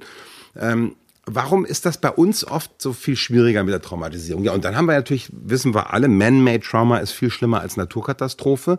Und dann frage ich mich natürlich, was macht jetzt aus Sicht von PEP die Traumatisierung so schwer zu behandeln? Und wenn ich mir dann einfach angucke, wie es um die Big Five Lösungsblockaden bestellt ist, ja, das erklärt für mich schon, warum viele Prozesse stagnieren. Das ist vielleicht ein bisschen zu einfach, weil manche Leute denken, man muss viel, viel komplizierter denken. Aber wenn jemand was Schlimmes erlebt hat, dann neigt er manchmal auch dazu, sich Selbstvorwürfe dafür zu geben. Allein, und da können wir sogar sagen, der Selbstvorwurf ist ja erstmal eine Absicht, wieder handeln, handeln zu können. Ich bin nicht totales Opfer, sondern ich bin selbst schuld. Damit habe ich eine Handlungsoption. Das fühlt sich ein Tick besser an, als totaler äh, sozusagen ausgeliefert zu sein. Aber ich habe natürlich moralisch mich sozusagen mit belastet. Ne? Wenn man mal daran denkt, wie äh, viele Holocaust-Überlebende auch das empfunden haben, dass, dass sie überlebt haben und sich Ja. Schuldgefühle gemacht Absolut, haben, das Selbstvorwürfe, ja. dass Ja. der anderen die Familie Ja, ausgelöscht das wurde, aber ich bin doch derjenige, der am Leben Absolut. ist. Ja. Und wenn ich auf diese Big Five fokussiere und die behandle, das kann natürlich schwierig sein, die zu behandeln. Klar, gerade bei ganz großen Themen kann das natürlich auch dauern. Ähm, aber trotzdem bin ich dann ganz dicht an der Psycho- und Sy- Systemdynamik dran, die mich sozusagen, die mir erklärt, warum jemand feststeckt und an der ich sozusagen dann auch die Überwindung hinkriegen kann. Ne? Also, ähm, Ja. Ähm, ich überlege gerade so ein bisschen, was, was die Zeit angeht.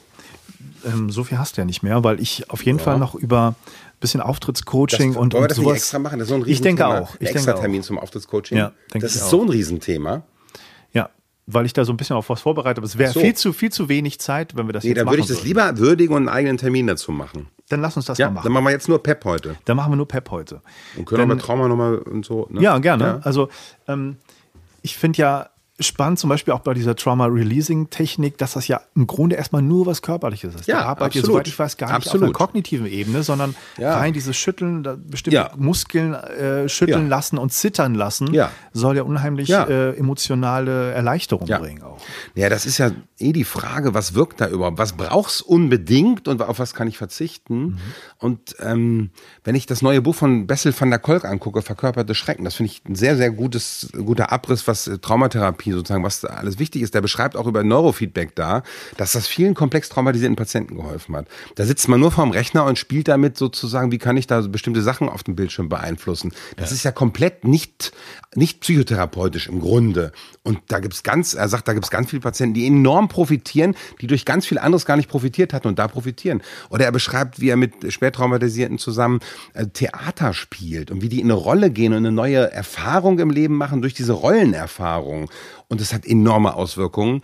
Also wir, das finde ich sehr, sehr also mal schön da äh, und open-minded von ihm zu lesen, weil wir sozusagen hier, äh, vielleicht auch Deutschland besonders, ich weiß es nicht, aber vielleicht auch äh, weltweit, immer so neigen, dass so, das muss medizinisch sein. Ne? Es muss irgendwie, immer wenn es medizinisch ist, ist es seriös und richtig und gut. Und wenn es nicht medizinisch ist, dann ist es irgendwie eigentlich nicht ernst zu nehmen. Ne? Und, ähm, und medizinisch heißt eigentlich immer pharmakologisch. Ne? Und, und wissenschaftlich generell Ja, kann ja, man auch sagen. auch, Genau, ne? ja. Mhm. Ja. Also das finde ich schon hochspannend. Also was brauchst du da eigentlich, ne? In der, in, der, in der Traumatherapie. Also wo ich zu einladen würde, einfach mal die Big Five anzugucken und sich, zu, wenn man einen Patienten hat, der nicht gut profitiert, sich nochmal zu fragen, ist das eigentlich ein Kunde, der wirklich was verändern will? Oder ist es hier eher ein Klagender, der was ganz Schlimmes erlebt hat, der aber noch nicht so auf der Veränderungsebene ist und für den im Grunde das Leid noch nicht hinreichend gewürdigt wurde?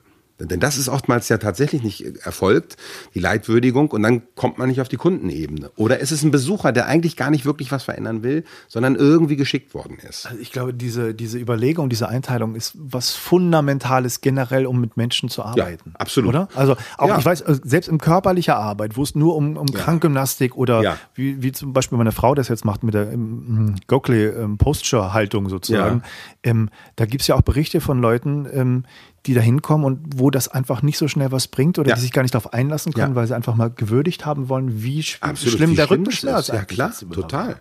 Das halte ich für, für das wird aus meiner Beobachtung, auch in den Supervisionen, wird das ganz oft unterschätzt. Und das heißt ja nicht, dass ich einmal gucke, ist das ein Kunde oder klagen nur ein Besucher und dann nie wieder gucke. Also immer wieder ein neues Thema, ein neuer Aspekt aufkommt. Kann es sein, dass derjenige für diesen Aspekt kein Kunde ist, sondern zum Klagenden wird oder zum Besucher?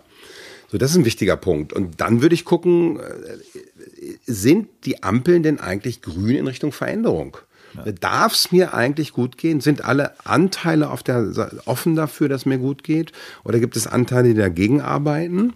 Und da können die Big Five eben enorm hilfreich sein, weil ich da auch die sozusagen Ego-State-Loyalitäten an Bord habe. Ja. Und im Bereich der Traumatherapie, was mir da eben wichtig geworden oder aufgefallen ist, was ein ganz wichtiger Aspekt ist, ist das Symptom, mir ist klar geworden, dass das Symptom oftmals der letzte Zeuge ist, dass etwas Schlimmes passiert ist. Und deswegen kann das Symptom nicht aus dem Zeugenstand entlassen werden. Also kann ich, kann ich weggehen, weil es dann aus dem Zeugenstand entlassen wäre und kein anderer Zeuge da ist. Das heißt, ich brauche einen anderen Zeugen dafür, dass was Schlimmes passiert ist oder eine andere Würdigung, damit der Zeuge, also das Symptom, aus dem Zeugenstand entlassen werden kann. So, so eine Art fühlbare Narbe, die man immer mit sich genau, trägt, fühlbare die man auch Narbe, selber mal sich absolut. anschauen muss. Genau, das können echte Zeugen sein, andere, die bezeugen, ich habe was Schlimmes erlebt. Oder das kann die Würdigung des Erlebten sein, auch in dem Zustand des mir Gutgehens. Ne? Und da würde ich dann wieder mit sagen, daran arbeiten. Ja. Ähm, der letzte große, die letzte große Komponente von PEP ist ja das Selbstwerttraining. Mhm, ja. Das ist ja vielleicht ganz gut als Überbrückung oder als, als Brücke für die nächste, das nächste Gespräch für das, für das Auftrittscoaching. Mhm. Ähm, das ist ja etwas, wo man im Grunde mit dem Klienten erstmal Selbstwerträuber versucht, ja, in der genau. spezifischen Situation kennenzulernen, um die dann umzuwandeln. Es ist ja, ja, im Grunde kognitive Therapie. So. Ist im Grunde eine Form von kognitiver Umstrukturierung, ja. tatsächlich, ja. Aber irgendwie komplett anders, als ich das in der VT gesehen habe. Ja. Also ähm, wo, wo machst du die Unterschiede fest bei den Sachen? Also das Selbstwerttraining läuft ja so ab, dass ich einmal sage, wie machen Sie das, dass Ihr Selbstwertgefühl in dem Kontext im Keller ist. Also erstmal habe ich die Kontextbezogenheit da, das ist wichtig. Und dann gucke ich, was tut derjenige auf der Ebene des Denkens, Fühlens und Handelns. Und dann wird das, ich sag mal so, relativ abstinent notiert. Das ist ja wichtig, dass jemand sagt, ich mache das und das und dann gucken wir uns das an. Dann schreibe ich es auf. Okay, jemand sagt, also jemand schrumpft, dann schreibe ich auf Schrumpfen. Ne? Dann sage ich noch, wie, wie ist dein, jetzt vor allem Selbst, im Auftrittscoaching oder auch im, in der Angstbewältigung ist es ja ein wesentlicher Punkt. Ne? Ähm, ich, also ich, ich gehe nicht rein in die Themen, ich benenne die nur und bleibe im Grunde abstinent. Also jemand sagt zum Beispiel dann, ich hab's, ich bin's nicht wert zu leben. Sag ich, okay, ich bin's nicht wert zu leben, schreibe ich auf als Räuber. Was haben Sie noch für einen Räuber an Bord? Mhm. Äh, ich bin ein Dreck. Okay, ich schreibe es auf, ich bin ein Dreck. Und nicht warum. Nee, nicht warum dahinter? und oh, tut mir leid. Und dann gucken Sie doch mal, sind doch auch ein lieber Mensch und sollen wir da nicht dran arbeiten, sondern ich bleibe abstinent diesen Äußerungen gegenüber und lasse mich auch nicht beeindrucken von denen. Ich notiere die einfach. Und damit bleibe ich im Grunde auf einer Oberflächenstruktur. Mhm. Und das, das beeinflusst den Prozess maßgeblich. Es kann sein, dass jemand, dass das nicht geht, dass jemand reinrutscht. Da muss ich eben dann arbeiten und meistens dann auch mit Klopfen und so. Mhm. Aber ähm, wenn es funktioniert, dann bleibe ich eben abstinent in dem Moment und habe auch sozusagen, ja, lass mich auch nicht hypnotisieren durch diese Begriffe.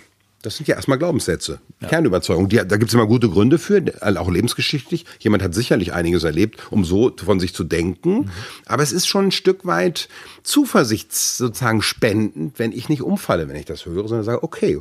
Ne, man kann auch sagen, meine Herren, Sie haben ja echt beeindruckend wirksame Selbstwerträuber an Bord. Jetzt wundert mich das ja gar nicht, dass es Ihnen da so schwierig geht. Ne? Was haben Sie noch an Bord? Ja. So, ich habe es nicht verdient zu leben. Hatten wir das schon oder nicht? Egal, es wird aufgeschrieben. Ne? Mhm. So, und alle anderen sind interessant, ich bin total uninteressant. Okay, ne, schreiben wir auch auf. Was gibt's noch? Ne? Also ich bleibe im Grunde abstinent beim Sammeln der Selbstwerträuber. Mhm. Das ist, glaube ich, schon eine wichtige Zutat. Und nicht einsteigen in den Prozess. Ich sehe das bei den Teilnehmern, wenn die einsteigen in den Prozess ins Narrativ gehen, funktioniert dieses Tool nicht mehr so gut, weil man sozusagen die Struktur da sozusagen verliert. Ne? Also ich jongliere eben mit ein paar Bällen, aber ich gucke mir die Bälle nicht zu genau dann da an. Mhm. Und dann gibt es ja ein paar Zwischenschritte mit Selbstakzeptanz und so weiter. Und dann gucken wir statt dieses Räubers, was wäre anstatt dessen besser? Also bleib, es bleibt rein kognitiv. Es bleibt im Grunde, na, es bleibt erstmal kognitiv. Was wäre besser, als statt zu sagen, ich habe es nicht verdient zu leben? Hm. So, und jetzt gehe ich da, wie gesagt, wenn es geht, nicht rein, sondern dann überlegen wir. Wir spinnen rum ich bin dafür zuständig, dass ich eine Kontexterweiterung mache, also eine Kreativitätserweiterung und der Klient guckt, ob es passend ist. Ne? Also, und dann spinnen wir rum, sprachlich auch. Jetzt halte ich es für möglich, dass auch ich es verdient habe zu leben. Wie wäre sowas? Ja, nee, ich doch nicht und so, okay. Ne? es ist nicht ganz auszuschließen, dass auch Teile von mir es verdient haben zu leben. Wie wären das? Ne? Also ich arbeite mit Reframings und mit Verdünnungstechniken und sowas. Und natürlich auch mit so einer kreativen Haltung von Humor und Leichtigkeit. Also wir arbeiten an echt großen Themen gerade. Aber meine Haltung ist, ey, wäre wär das besser oder wäre das besser? Wie ist das? Ne, das immer wieder klar sich machen, das Leid muss gewürdigt sein. Das mache ich aber schon auch durch die Selbstakzeptanz, immer wieder. Das ist ja das Irre, dass diese Selbstakzeptanzübung im Grunde eine instrumentalisierte, sozusagen schon systematisierte Arbeit mit, mit Leitanerkennung ist. Ja. Das ist schon ziemlich cool. Ne? Ja. Ganz, ganz kurz ja. vielleicht so ein Abstecher. Ähm, das erinnert ja auch sehr viel an das, was jetzt gerade total Mode und Hype ist, diese ja. Mindfulness-based Geschichten. Ja, ne? aus, genau aus dem Buddhismus und wo ganz viele Neurowissenschaftler jetzt auch forschen und Ergebnisse haben, dass sich das Gehirn auch strukturell verändert, wenn man lange meditiert ja, und klar. einfach ja. achtsam ist sich ja. gegenüber und anerkennt, was ist. Das ist das ja schon eine genau. große Ähnlichkeit. Acceptance und Commitment. Das ist, das ist eine Parallele zu dem Ansatz. Ne? Ja, es ist so und ich stehe zu mir, auch wenn ich mich total scheiße finde im Moment oder auch wenn ich da immer wieder gelust habe, auch wenn ich das nicht schaffe, bislang achte und schätze ich mich so, wie ich bin. Das geht vielleicht nicht, müssen wir verdünnen, aber die Grundstruktur ist die gleiche. Ich sage äh, sag ich trotzdem irgendwie irgendwie Ja zu mir. Ja. Ne? Bin ich dennoch ein Mensch? Damit sage ich irgendwie ja trotzdem Ja. Ne? Das ist schon, die Struktur ist da drin, definitiv. Ja. Bist du auch von dem Bereich darauf gekommen, das so zu machen? Nee, ganz wie, im Gegenteil. ich habe es ja gelernt bei der, bei der, bei der über, das war ja, diese Selbstakzeptanz war ja in der Klopftechnik nach Gall, also ja. energetischen Psychologie insgesamt drin. Ja. Und im Nachhinein habe ich erst, als ich mich gefragt habe, warum wirkt das eigentlich, habe ich mich gefragt, was ist in diesem Satz eigentlich alles drin? Könnte man nochmal überlegen. Was ist in diesem Satz, auch, auch wenn das und das ist, ach, dann schätze ich mich so, wie ich bin. Ich fand den übrigens am Anfang ganz komisch, gerade im Amerikanischen. Even if I have this problem, I deeply and completely love and accept myself as I am. Das ist so ein bisschen Ostküsten. Gequatsche irgendwie, mhm. dachte ich. Ne? Und dann habe ich aber gemerkt, das tut den Leuten aber irgendwie gut. Und dann dachte ich, was steckt da eigentlich drin? Und da ist mir klar geworden, einer derer, die den entwickelt haben, den Satz, war ja dieser ähm, äh, Diamond, der war Jungscher Analytiker. Ah. Und wenn ich diesen Satz angucke, dann ist das im Grunde, riecht das eher nach Zürich als nach irgendwie, äh, der kam, glaube ich, aus, aus Australien. Mhm. Ähm, denn das ist die Integration des Schattenthemas. Mhm. Ne? Und dann, wenn man das systemisch betrachtet, diesen Satz, auch wenn ich dieses Problem habe, acht und schätze ich mich so, wie ich bin, damit habe ich eine sowohl als auch Logik aufgemacht und bin raus aus einer Entweder-Oder-Logik, wo Systemiker immer sagen, das ist total hilfreich und wichtig. Ne? Man könnte sagen, aus psychodynamisch-psychoanalytischer Sicht ist es auch eine Form von Ambivalenztraining, die ich da mache. Auch wenn ich noch nicht ganz in Ordnung bin und ich noch so viele Anteile von mir so blöd finde, beginne ich jetzt schon mal ganz langsam trotzdem Ja zu mir zu sagen. Mhm. Das, damit trainiere ich ja Ambivalenzen. Ne? Das ist eine, es ist ein phänomenologisches Anerkennen, was ist. Und es ne? ist auch so ein bisschen äh, das Bewusstsein dafür, dass es überhaupt Anteile gibt. Ja, ja, ja. Ich, wenn ich einen Fehler mache, wenn ich gleich bewusst. ein Fehler bin. Absolut. Das kann ich ja auch einbauen in die Selbstakzeptanz. Auch wenn ein Teil von mir immer wieder sozusagen es schafft zu scheitern an diesem Punkt, ja. während ein anderer Teil eigentlich schon weiß, wie es gehen könnte. Ne? Und ein, ein dritter Teil schon genervt ist davon, dass ich das Thema noch habe, ach, dann schätze ich mich und alle ja. meine Anteile so, wie wir sind. Ne? Genau, denn das ist ja alltagspsychologisch, sage ich mal, jetzt nicht unbedingt für viele Leute naheliegend, dass sie mehrere Persönlichkeitsanteile nee, haben. Wenn man sich mit Ego-State beschäftigt hat, schon, aber manche haben immer noch das Gefühl, es gibt ein Ich, ein S und ein Über-Ich, ne? Mhm. mehr nicht. Ja. Und dann ist es auch auf Ego-State-Ebene eben, ist es auch eine Art Selbstbeälterung, dieser Selbstakzeptanzsatz. Das ist da auch mit drin. Es ist ein ritualhafter Umgang mit Sprache. Ich wiederhole andauernd eine hilfreiche ein hilfreiches Sprachmuster. Und das hinterlässt natürlich Neuronalspuren. Ne? Mhm. Also die, das Finden der Selbstwerträuber für die jeweilige Situation und das Thema, ja. das, das Akzeptieren dessen, was ist. Ja. Und die Transformation. Und die Transformation, im ja. Grunde ist es ja so eine Art äh, Werbebüro dann. Genau, ne? genau. Also eine Humorzentrale oder sowas, um, genau. um, Sachen zu finden, die dem entgegengesetzt sind, die einem positive Absolut äh, Vorteile bringen. Die müssen aber, die müssen wirklich inhaltlich und atmosphärisch zum Klienten stimmen. Also man kann nicht so Affirmationsregen über die ergießen, muss immer gucken, stimmt es? Und stimmen heißt für mich nicht, ob er jetzt sagt, ja, das ist gut. Da sagen Klienten oft, ja, Herr Bohne, danke, Sie sind immer so hilfreich, schreiben Sie es mal auf, danke, das tut mir gut. Nee, nee. Also wenn ich eine physiologische Reaktion sehe beim Klienten. Und das ist dann nicht nur kognitiv, das, das ist dann ist, hochemotional. Das ist in der Zelle. Das ist, ja. würde ich sagen, das ist auf Zellebene. Das müssen wir mal messen. Eine gute Affirmation, wenn die stimmt, dann, dann löst sich bei den Leuten was in der Physiologie, die strahlen, die haben eine komplett andere Ausstrahlung. Ja. Das ist für mich wirklich gelebte Psychosomatik dann. Das sehe ich. Und das glaube ich dann. Und dann schreibe ich das auf. Wenn ich das nicht sehe, schreibe ich es nie auf. Also und das meine ich auch mit sozusagen embodimentaler ja. Diagnostik. Es muss im Körper angekommen sein. Und dann erst ist es sozusagen, hat es Kraft, hat es Veränderungskraft. Also wenn man überhaupt ähm, einen Beweis dafür braucht oder sehen möchte, dass, dass Gedanken äh, so viele Veränderungsprozesse Ja. Ja. äh, in die Welt setzen können, dann Ja. müsste man sich genau nur das angucken, dann Genau. wüsste man es. Also Genau. die vielen Coaching-Prozesse, das, ja, man muss sich äh, verändern in der Situation, man muss andere Gedanken haben und viele das können das erstmal gar nicht nachvollziehen. Nee, genau. Aber an dem Punkt, das ist, glaube ich, gelebte Theorie und, und auf, auf den Punkt genau. Ja, und ich habe ja, das, das Schöne ist ja, ich habe ja ungeheuer gelernt, da bin ich ja super dankbar für diese Zielgruppe des Auftrittscoachings. Und gerade Musiker und auch Radiosprecher sind ja extrem höchstleistungsorientierte Leute, wo es, immer um große Ängste geht in diesen Prozessen, wo es oft auf, um Traumatisierung geht. Also wenn ich in der Öffentlichkeit also wenn mein Selbstkonzept ist, ich bin ein super toller Geiger und ich trete auf und ich kack da ab, also das ist der Fachausdruck abkacken und ich, ich kann nicht weiterspielen. Äh, was ist, was passiert denn in dem Moment? Das ist eine komplette sozusagen Überflutung von Angst und Schamgefühlen in dem Moment. Und ähm, die ganze Ich-Identität ist in dem Moment wackelig, weil bin ich eigentlich ein guter Geiger oder bin ich total hier die, die Mogelpackung? Also das ist, das sind massive Sachen, die man da erlebt. Vor Zeugen. Und es kann sogar sein, dass, wenn das, wenn das zwei, dreimal passiert, dass meine gesamte berufliche Karriere dahin ist. Und das heißt, wenn ich schon als Kind angefangen habe, mein Leben über Instrument zu definieren, dann ist meine, meine, meine menschliche Identität in, in, in, in Gefahr. Also das heißt, ich habe alle großen Themen im Grunde, habe ich da im Auftrittscoaching mit drin. Und da habe ich eben gesehen, wie ungeheuer schnell das Klopfen funktioniert und vor allem, wie, wie das Selbstwerttraining das zentrale Tool da ist. Also, ähm, und das Schöne ist dann, dass man danach, und ich mache ja Auftrittscoachings, mache ich ja sozusagen dann nicht nur theoretisch, sondern ich lasse die Leute vorher spielen, dann mache ich ein Selbstwerttraining und dann spielen sie nochmal.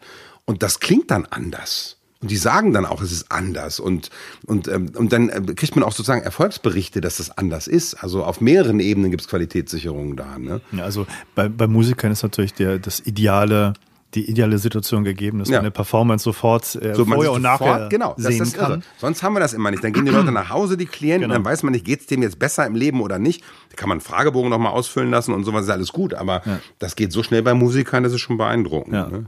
Also das ist ja, ich hoffe, da können wir äh, Ja. Mhm. baldmöglichst dann nochmal gesondert drüber sprechen, weil das ja schon ein großes eigenes Thema ist. Ja, Nicht ja. nur von dir, sondern Ja, ja. auch von Pep generell. Ja. Ähm, persönlich von dir würde ich gerne Ja. noch mal hören, wenn du ähm, dran denkst, an bestimmte Bücher, die du gut findest. Mhm. Ja. Gibt es da so drei bis Ja. fünf Bücher, die du Jetzt die dir sehr am ne? Herzen Die tollsten sind natürlich die, die ich selbst geschrieben habe. Natürlich, Nein, nein, gar nicht. Finde ich. Nee, also da, dazu mal. Ich, also wenn ich Jahre später immer so ein Buch nochmal Korrektur lese, kenne ich beides. Ich kenne das, dass ich sage, oh Gott, oh Gott, oh Gott, das ist ja komplett veraltet. Da muss man ja richtig nochmal ran, muss man echt mal überarbeiten. Und ich kenne das, dass ich mit, mit großem Abstand das lese und dann echt denke, das ist super gut geschrieben. Und das ist so klug. Also das kenne ich echt beides. Ne?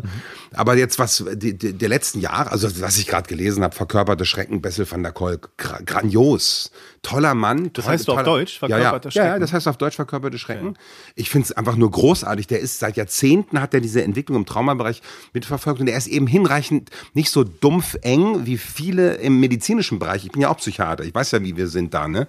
Sondern er ist open-minded. Er nimmt eben auch rein, was Theaterspiel zum Beispiel für Wirkungen hat und, und ist da politisch auch, indem er auch hinter, hinterfragt, warum sind bestimmte Sachen in DSM 5 nicht aufgenommen worden. Das gehört ja zu dem Thema dazu. Wenn ich Trauma verstehen will, muss ich die Traumatisierung der Gesellschaft und die Verdeckung, Vertuschung auch mit angucken. Ja. Das ist einfach, finde ich, ganz, ganz, ganz, ganz toll geschrieben und tiefe Verneigung vor diesem tollen Autor und Experten und Kollegen.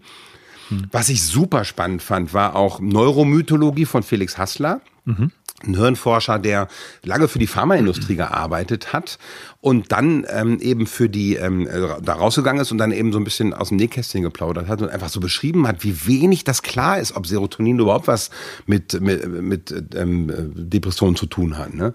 Fand ich schon ein sehr sehr spannendes Buch welches äh, leider noch nicht auf Deutsch da ist, aber ich als Buch nicht gelesen habe, aber wen ich da einfach auch unbedingt nennen will, das ist Irving Kirsch. Das ist ein Wissenschaftler, der eben äh, sehr genau anguckt, sozusagen, äh, sind Medikamente eigentlich wirksam oder nicht und sich mit dem Placebo-Effekt sehr, sehr intensiv beschäftigt Und hat. ganz besonders mit den Antidepressiva. Antidepressiva, genau. Und der hat eben ähm, alle Studien angeguckt. Nicht nur die, die die Pharmaindustrie veröffentlicht, sondern alle auch nicht veröffentlichten Studien, also durch die FDA-Daten, also Food and Drug Administration, und hat gesehen, dass Antidepressiva weder bei leichten noch bei mittelgradigen noch bei schwersten Depressionen wirksamer sind als Placebo.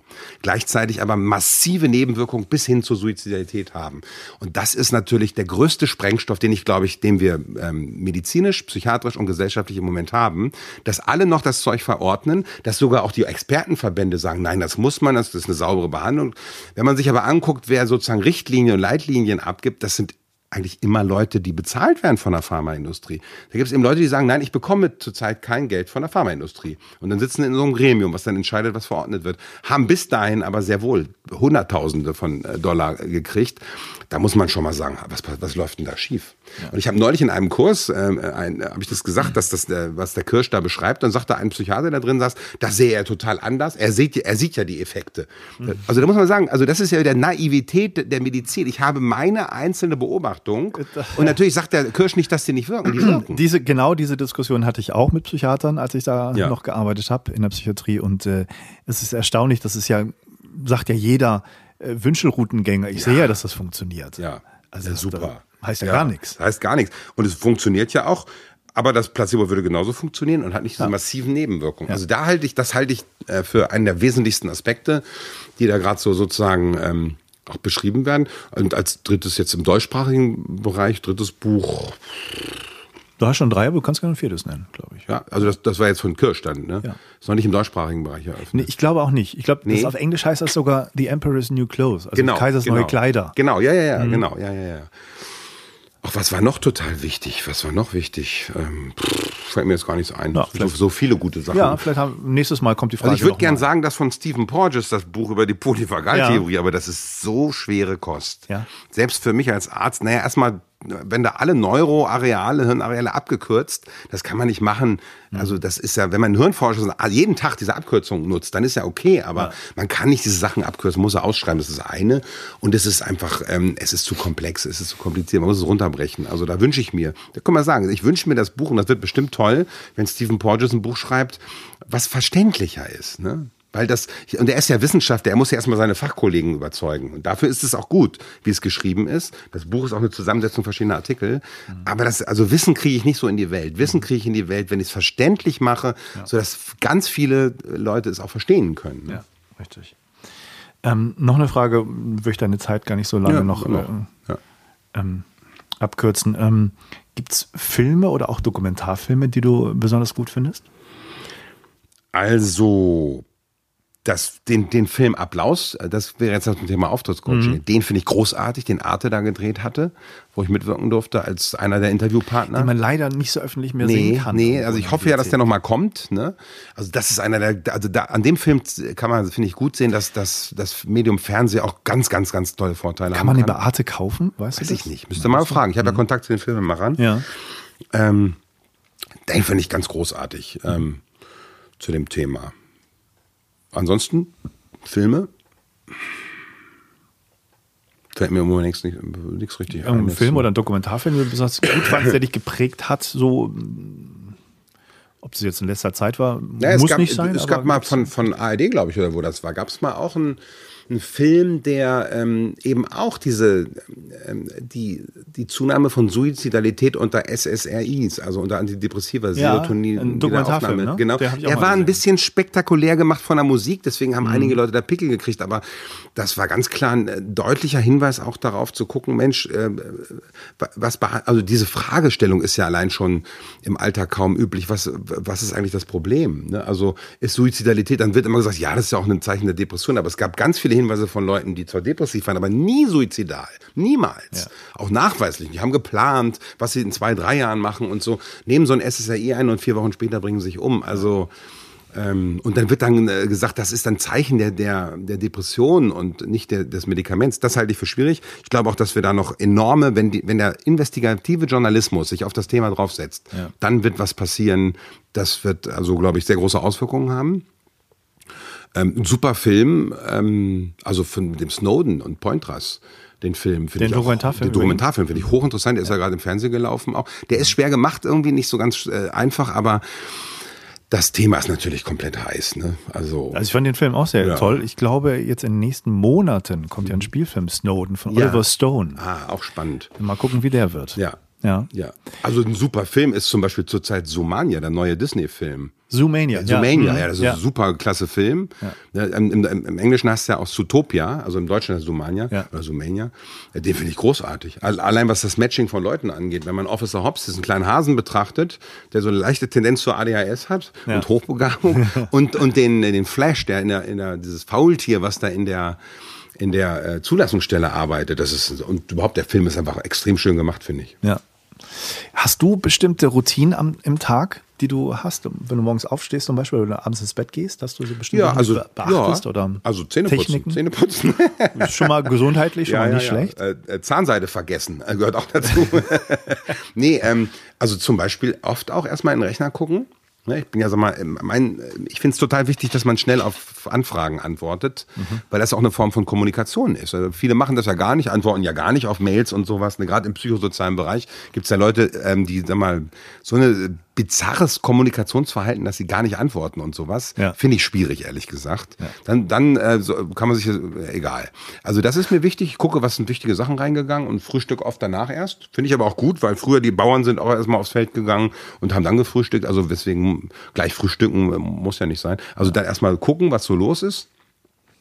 Ja, und irgendwie Bewegung in den Alltag reinkriegen, also mit Radfahren, Schwimmen oder Laufen, wenn es geht. Ja, und wenn ein Kurs ist, ist es klar. Wenn ich Kurse habe, dann ist das ganz klar getimt alles. Dann sind die Abläufe viel, viel klarer, weil dann ganz klar ist, wann muss man das machen, wann geht der Kurs los, Bäckerei, Brötchen abholen, in der Pause gehe ich oft schwimmen. Ne, und so, das ist, ähm, Aber so regelmäßige Sachen in Richtung Psychohygiene, so bestimmt, dass du meditierst jeden Tag oder Nee, so, nicht nur Techniken. Also ich habe oft liege ich im Bett und ich sage mal, ich, ich spüre rein. Das ist eine Form von Meditation. Ich spüre einfach, wo es sich im Körper gerade gut anfühlt. Reinspüren nenne ich das. Denn Man, manche sagen, die faule Sau liegt doch nur noch im Bett und, und haut auf den Wecker, damit er zehn Minuten länger hat. So kann man das auch sehen. Aber ich würde es anders sehen. Weil was ich da mache, ist ein Abscannen des Körpers und ich denke, oh, fühlt sich das gerade super an. Und wo habe ich ein richtig gutes Wohlgefühl?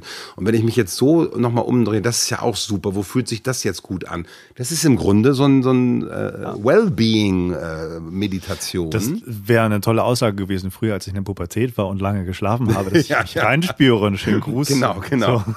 nee, das mache ich schon auch. Ähm, und ähm, ach, ansonsten hier im Büro habe ich ja auch ein Sofa äh, äh, und eine, eine Bücherecke, wo ich eben ganz klar eben so eine gemütliche Phase habe. Ich kann vom Schreibtisch, lege ich mich aufs Sofa, lege mich auch da oft drauf am Tag und denke nach oder lese irgendwas, also gehe in so einen ganz anderen State und dann springe ich wieder an den Schreibtisch und schreibe dann weiter oder sowas. Ne? Und was ich ganz stark brauche für Rituale, wenn ich schreibe, Bücher schreibe, das kann ich vom, vom Laptop aus zum Beispiel, kann ich das gar nicht. Okay. Ich muss hier in diesem Zimmer sitzen, in dieser Ecke, wo der Schreibtisch ist und da rausguckt auf diese schönen Bäume und so.